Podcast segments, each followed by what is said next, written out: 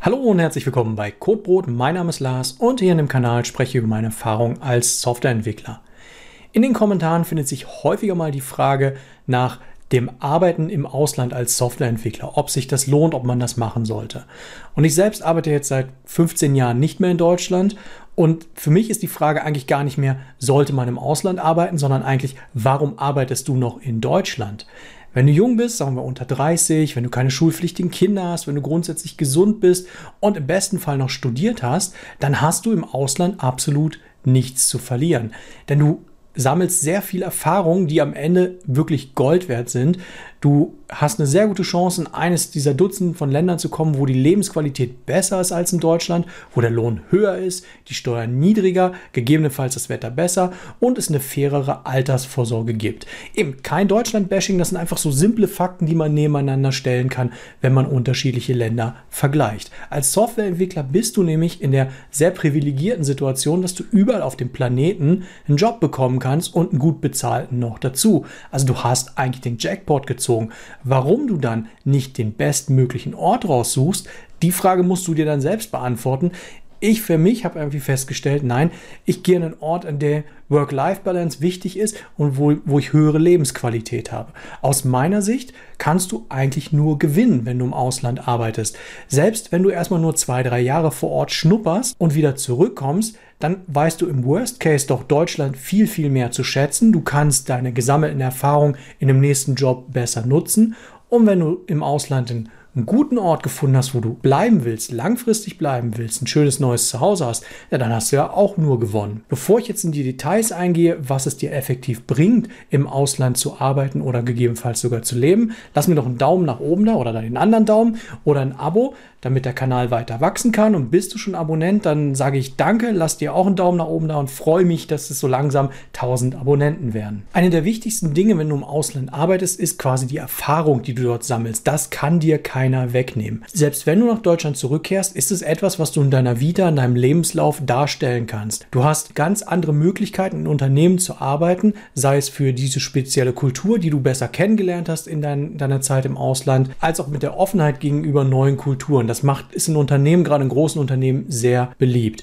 Du hast auch sehr viel Soft Skills gewonnen, die dir langfristig im Leben, nicht nur im Job, sondern wirklich im Leben weiterhelfen werden. Du wirst sehr gut mit neuen, unbekannten Situationen zurechtkommen, denn irgendwo neu anzufangen ist eine sehr, sehr harte, unbekannte neue Situation. Du wirst andere Kulturen verstehen lernen, begreifen lernen, dass Leute einfach anders ticken. Nicht nur du und ich, wir ticken anders, sondern alle um uns herum. Und je nachdem, in welchem Kulturkreis die Leute aufgewachsen sind, haben sie halt irgendwelche Spleens, die man in Deutschland vielleicht nicht gewohnt ist. Du bist wie anpassungsfähige dazu. Du gewinnst natürlich auch Selbstvertrauen, wenn du ganz allein was auf die Beine stellst und wenn du weißt, du kannst etwas ganz allein auf die Beine stellen, ohne dass du irgendjemanden hast, der dich sponsert oder pampert. Und du lernst auch wirklich unvoreingenommen Fragen zu stellen zu Dingen, die du nicht verstehst, ohne Angst vor negativen Erfahrungen und Rückmeldungen. Das ist wirklich Gold wert und das ist auch, wenn du dich irgendwo anders bewirbst, Gold wert im Sinne, dass es honoriert wird, dass Leute das immer sagen, oh, das ist aber sehr spannend, was sie da gemacht haben. Man hat immer noch ein gleichen Thema für den Smalltalk. Dann einer der wichtigen Punkte,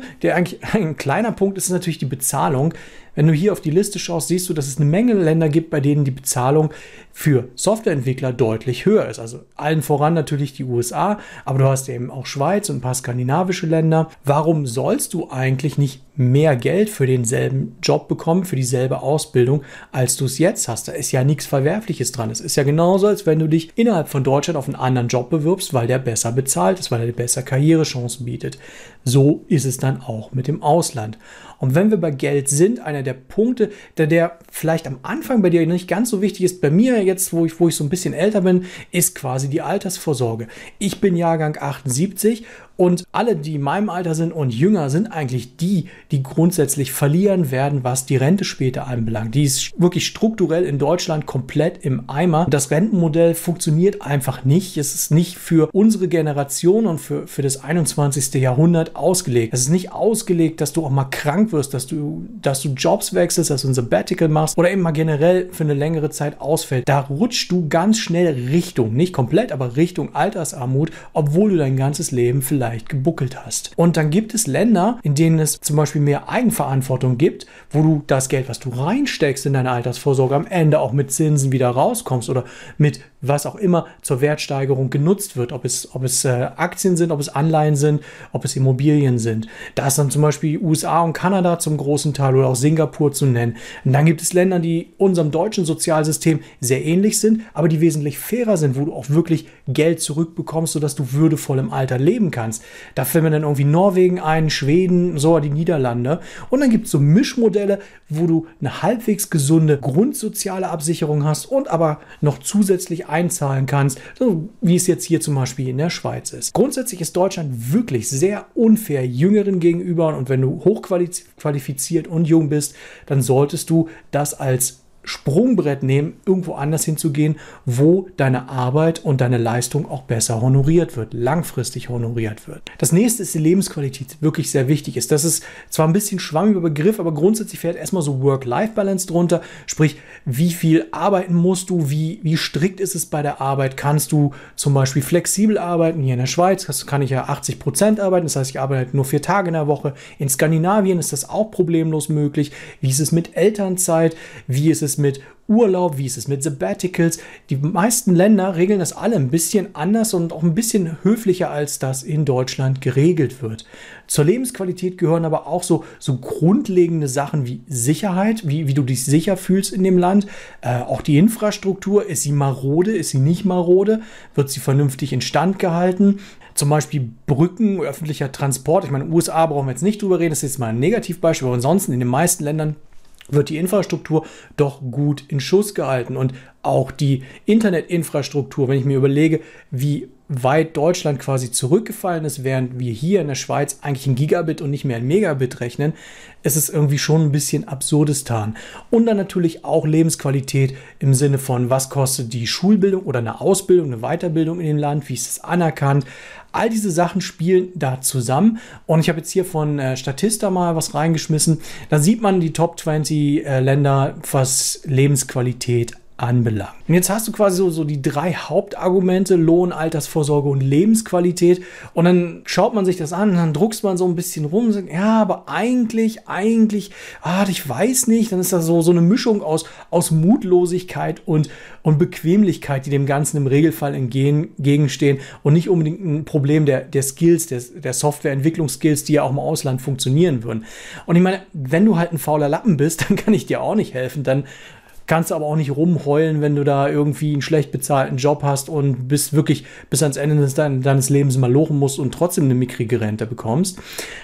Aber da du ja Softwareentwickler bist, glaube ich ja, dass du ein bisschen reflektieren kannst und dann auch mal überlegst, okay, wie faul möchte ich denn wirklich sein? Denn äh, Faulheit ist ja eigentlich noch so, so, ein Skill, der nicht so wahnsinnig beliebt ist, wenn du Softwareentwickler bist. Ne? Ich meine, du willst ja immer wieder dich aufraffen können zu neuen Dingen. Du willst dich immer vorantreiben können, immer Neues auszuprobieren, Neues zu lernen.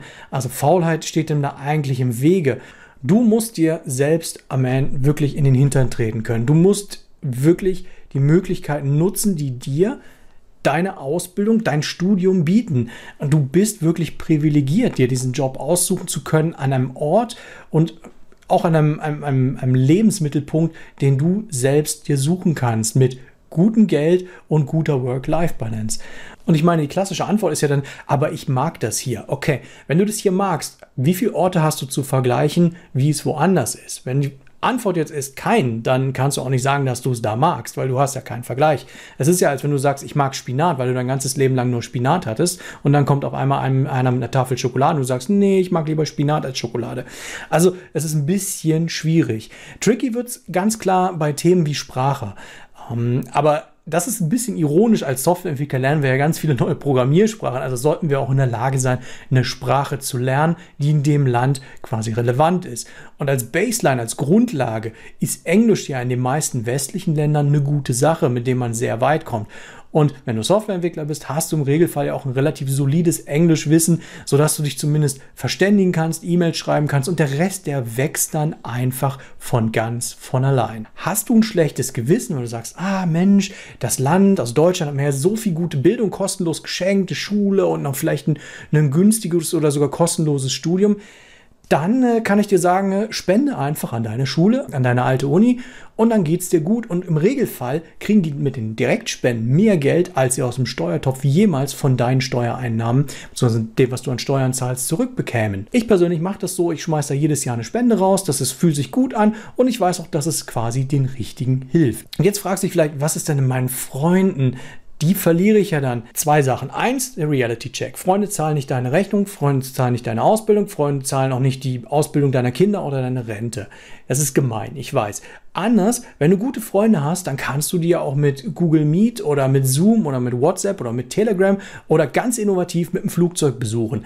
Also es gibt ganz viele Wege, Kontakt aufrechtzuerhalten. Die räumliche Nähe ist nicht zwangsläufig das Wichtigste. Vor allen Dingen, wenn du erstmal nur so, so einen Schnupper machst für zwei, drei Jahre. Du findest ja vielleicht auch in dem Land, in dem du lebst, dann neue Freunde und die, mit denen du keinen Kontakt mehr hast, da weißt du, ha, das sind eh die Leute aus den Augen, aus dem Sinn, die brauchst du eigentlich auch gar nicht als Freunde. So, jetzt habe ich dich vielleicht schon überzeugt, dass all die Vorteile von Lebensqualität, höherem Lohn und dass du auch im Alter ein besseres Leben hast, dass das das ist, ins Ausland zu gehen und du fragst dich, oh Lars, das sagst du jetzt so leicht, wohin soll ich denn eigentlich gehen? Und die Frage nach dem Wohin lässt sich tatsächlich gut beantworten. Es gibt ja eine Liste mit Ländern mit gleicher oder besserer Lebensqualität. Die habe ich vorher gezeigt. Die habe ich auch nochmal unten in der Beschreibung eingebunden. Und es gibt eine Liste mit Ländern, wo du einen gleichen und besseren Lohn hast. Die kannst du auch nehmen. Und dann würfelst du die Länder mal zusammen und fängst dann wirklich an, dir zwei rauszupicken. Wirklich, don't overthink it. Such dir zwei raus, die dir gefallen vom Namen, wo du vielleicht sagst, oh, vielleicht ist das auch gut. Und dann fängst du an, das ein bisschen durchzugehen. Wie sind die, wie ist das Leben dort? Äh, wie sind die Arbeitsbedingungen? Was ist die Sprache? Wie kann ich dort überhaupt Fuß fassen? All das kannst du dann erstmal anfangen. Solange wie du unter 30 bist, ist das alles gar nicht so dramatisch. Solange wie du gesund bist, ist es auch alles nicht so ein Problem. Wenn du keine schulpflichtigen Kinder hast, ist es gut, kannst du mitnehmen. Wenn, wenn sie schulpflichtig sind, ist es natürlich alles ein bisschen trickier, weil du möchtest sie nicht aus dem Freundeskreis rausholen. Jetzt die Frage, wie? Und wie gibt es eigentlich die ganz simplen Weg auf eigene Faust? Du googelst dir dein, deine Arbeit im Ausland für die nächsten zwei, drei Jahre zusammen. Du guckst, wo, wo du Jobs finden würdest, wo du eine Wohnung finden würdest, wie das Ganze finanzierbar ist, ob du alles einlagern kannst. Und vielleicht kennst du ja Leute im Ausland. Und wenn du sie nicht kennst, es gibt eine Menge Foren zum Thema Auswandern, wo du andere Leute kennenlernst, die komplett ausgewandert sind. Du sagst, entweder du willst auswandern oder aber eben Probier es mal testweise zwei, drei Jahre da leben. Frag diese Leute, was sie gemacht haben, was wichtig ist, was man sich merken müsste. Und wenn du es ganz perfekt haben willst, es gibt ja sogar Berater für sowas. Du kannst also Leute aufbieten, denen Geld bezahlen, dass sie dir erklären, wie man da hinkommt. Auch das ist ein legitimer Weg. Hast du quasi das Privileg, in einem Konzern zu arbeiten, multinationalen Konzern, dann bieten die das auch an. Die bieten dir sogar das komplette Relocation-Paket an, dass sie dir den Umzug finanzieren und ja auch mit quasi Partnern oder Kindern noch ein bisschen auf die Füße helfen. Also es geht, es ist wirklich eine Frage des Wollens und des Anpackens. Und das wäre jetzt auch wie der Ansatz zum Schlusswort. Deutschland ist nicht der Mittelpunkt der Welt. Es ist weder das Land mit den besten Löhnen, noch das Land mit der besten Lebensqualität, noch das Land mit der besten Internetleitung, noch das Land mit dem besten Kaffee. Es hat ein gutes Sozialsystem, aber auf gar keinen Fall das Beste und ist auch auf gar keinen Fall das Fairste. Ganz im Gegenteil, ich würde argumentieren, dass gerade das Rentenmodell katastrophal ist für meine und die nächstjüngeren Generationen. Und dann solltest du quasi wirklich schauen, ob du eher Länder magst mit Eigenverantwortung, so wie USA oder Kanada, oder ob du Länder magst, Entschuldigung, das war eine Fliege, ob du Länder magst, die mehr dem deutschen Sozialsystem angelehnt sind, wie zum Beispiel Norwegen und Schweden sind irgendwo dazwischen. Das war's für heute. Ich hoffe, ich konnte dich motivieren, ein bisschen über den Teller ranzuschauen, vielleicht jetzt mal eine Liste rauszusuchen, um welche Länder du gerne gehen willst und dann schreib mir in die Kommentare, welche Länder für dich gut wären und wann du dann dort arbeiten wirst. Mach's gut, bis zum nächsten Video. Tschüss.